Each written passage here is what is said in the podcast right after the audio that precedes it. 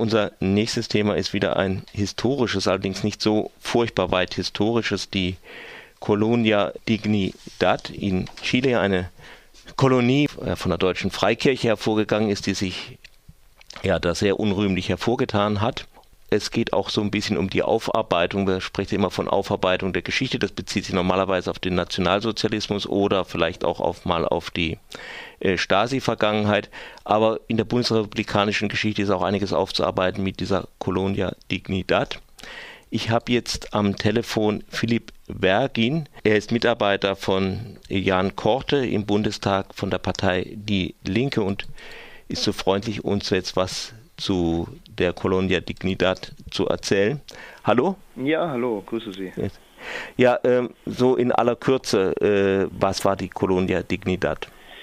Ja, die Colonia Dignidad war, hatten Sie eben auch schon in der Anmoderation gesagt, im Prinzip eine Privatunternehmung ihres Führers Paul Schäfer. Es war eine deutsche Sekte, die ähm, ja in den Nachkriegsjahren in verschiedenen evangelischen Jugendeinrichtungen der Bundesrepublik arbeitete und weil sich Schäfer ähm, damals schon wiederholt wegen sexuellen Missbrauchs von oder an Minderjährigen ähm, ja vor der Justiz sozusagen der Justiz sich entziehen wollte, ist er dann äh, von Siegburg nach äh, Chile ausgewandert und hat äh, im Prinzip ähm, ja, im Laufe der Zeit 300 Anhängerinnen dazu bewegen können, mit ihm zu gehen.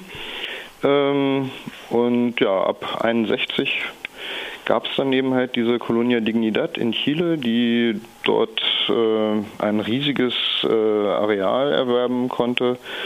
Ähm, in Chile hatten dann Schäfer und seine Leute Empfehlungsbriefe des deutschen Familienministeriums und des chilenischen Botschafters in Bonn dabei. Und sie gründeten da dann eben halt die Sociedad Benefactora y Educacional Dignidad, also wohltätige Erziehungsgesellschaft Würde übersetzt. Und ähm, ja, und haben eben im Voranland in Paral, also so in ungefähr in der Mitte von Chile eben halt ein riesiges äh, äh, Gelände eben erworben, wo sie ein halbautarkes Mustergut, so hieß es damals immer mit Krankenhaus, schon Schule aufgemacht haben. Aber hinter dieser Fassade ähm, von einer deutschen Musterkolonie, da, ähm, ja, da passierten dann eben im Prinzip alle möglichen Verbrechen. Ähm, und ähm, eigentlich gibt es gut wie kaum ein Verbrechen, das da nicht begangen wurde.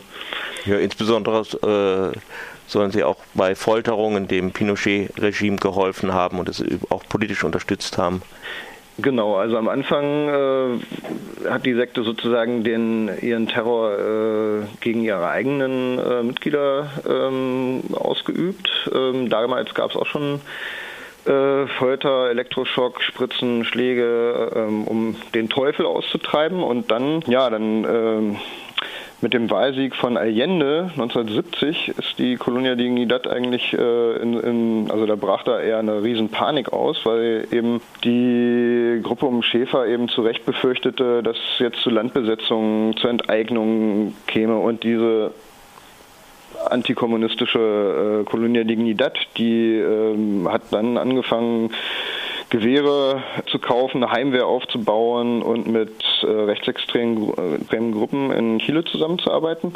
Und für die war dann quasi der Putsch gegen Allende am 11. September 73, als dann Pinochet an die Macht kam, sowas wie so eine Erlösung. Aber da hatten die dann im Prinzip auch schon gute Kontakte über den gemeinsamen Widerstand so gegen Allende mit dem ganzen Repressionsapparat und das verstärkte sich dann eben halt von 73 an und ähm, ja, 1977 wurde im Prinzip die Zusammenarbeit der Kolonia mit dem Pinochet-Geheimdienst DINA schon bekannt. Und ähm, das wurde dann aber immer noch mehr. Also es änderte halt nichts daran. Und diese enge Zusammenarbeit mit dem Regime, mit der Diktatur garantierte ihr im Prinzip ja auch Straffreiheit. Also das endet, also Schäfer wurde erst 2005 ähm, in Argentinien verhaftet äh, und genau, so lange reichte dann eigentlich der Arm von Pinochet. Nun äh, hat ja der deutsche Außenminister sich im April entschuldigt für diese Vorfälle äh, um die Colonia Dignidad und hat auch zugesichert, dass die Akten des Auswärtigen Amtes bezüglich der Colonia Dignidad nicht 30, sondern nur 20 Jahre gesperrt sind. Also eigentlich müsste die heiße Periode jetzt offen liegen. Allerdings, Ihnen reicht das nicht. Ja, das, das ist richtig. Ähm, also erstmal begrüßen wir natürlich, dass Frank-Walter Steinmeier bei dieser Veranstaltung im, äh, im April im Auswärtigen Amt klare Worte gefunden hat und auch das erste Mal sozusagen ähm, das Agieren äh, des Auswärtigen Amtes und der deutschen Botschaft kritisiert hat. Allerdings äh, ist es nicht ganz richtig, dass er sich entschuldigt hat. Also er hat, äh, das ist vielleicht jetzt auch nur so eine Spitzfindigkeit, aber er hat sich vor den Opfern verbeugt. Mhm. Ähm, das ist jetzt auch nicht ganz unwichtig, vielleicht dann doch, weil ähm, eine Entschuldigung ähm, daraus wird äh, oft auch zu Recht abgeleitet, dass man eben tatsächlich Verantwortung übernimmt ähm, und dass daraus eventuell dann eben halt auch juristisch einklagbare äh, Entschädigungs-Wiedergutmachungszahlungen ähm, oder eben Leistungen irgendwie erwachsen. Und das das hat die deutsche Außenpolitik auch in anderen Fällen also immer eigentlich vermieden, ob das jetzt in Namibia die ähm, Hereros waren oder die Nama oder äh, auch in anderen Fällen. Also gut, NS-Verbrechen, da war die Sache eindeutig, aber ähm, bei ähm, ja, solchen Sachen wie eben der Colonia Dignidad, ähm, da zeigt jetzt auch die, äh, zeigen jetzt auch die Äußerungen von Bundespräsident Gauck, der gerade noch in Chile auf Staatsbesuch ist, dass äh, man äh, zwar ähm, Versäumnisse einräumt, aber eben daraus keine Entschädigungsleistung irgendwie erwachsen sieht. Äh, nichtsdestotrotz ist es positiv gewesen, dass der Außenminister, ähm, Sie hatten es gesagt, auch die, ähm, die Archive ähm, öffnen will. Also das Auswärtige Amt hat ein politisches Archiv. Das ist im Prinzip das einzige Ministerium, was ein eigenes äh, großes Archiv hat. Ähm, und ähm, äh, dessen Akten sozusagen nicht ans Bundesarchiv irgendwann abgegeben werden. Neben BND und so, den hatten Sie ja vorhin auch schon erwähnt. Ähm ja, den hatte ich im Vorgespräch erwähnt. Ah, Die BND-Akten sind, glaube ich, nicht äh, bekannt zu Chile und da wäre es natürlich schon sehr interessant, wie, äh, wie weit vielleicht eventuell sogar die äh, Bundesregierung in diesen Putsch da verwickelt war.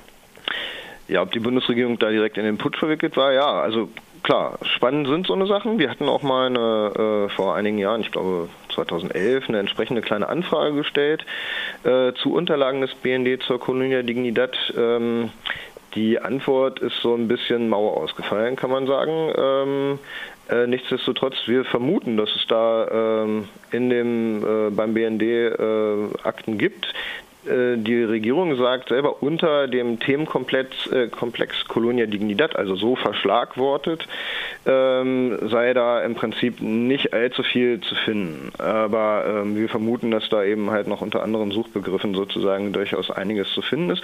Und auch die Akten äh, im Auswärtigen Amt, die, das ist durchaus äh, sehr umfangreich, die jetzt ähm, geöffnet wurden, beziehungsweise ähm, ja, also es ist eine Teilöffnung.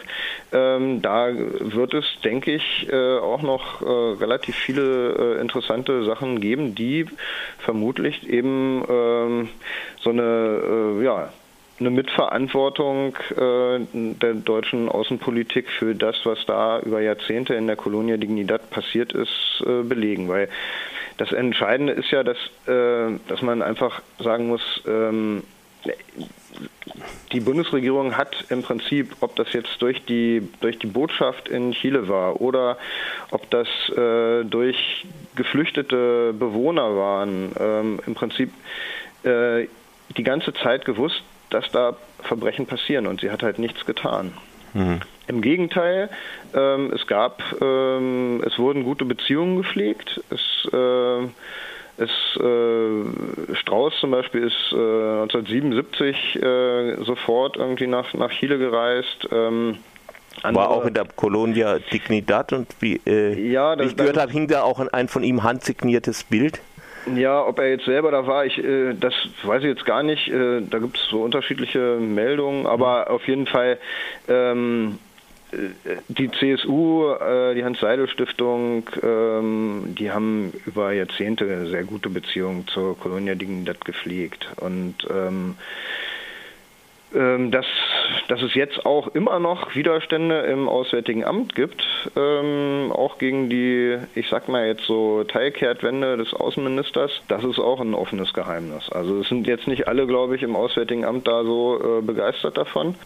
Ja, unsere Forderung ist, dass aber tatsächlich an so einer Aufarbeitung der eigenen Verstrickungen in ja, dieses dunkle Kapitel deutscher Außenpolitik äh, gearbeitet werden muss. Und äh, gut, das schmeckt natürlich nicht allen.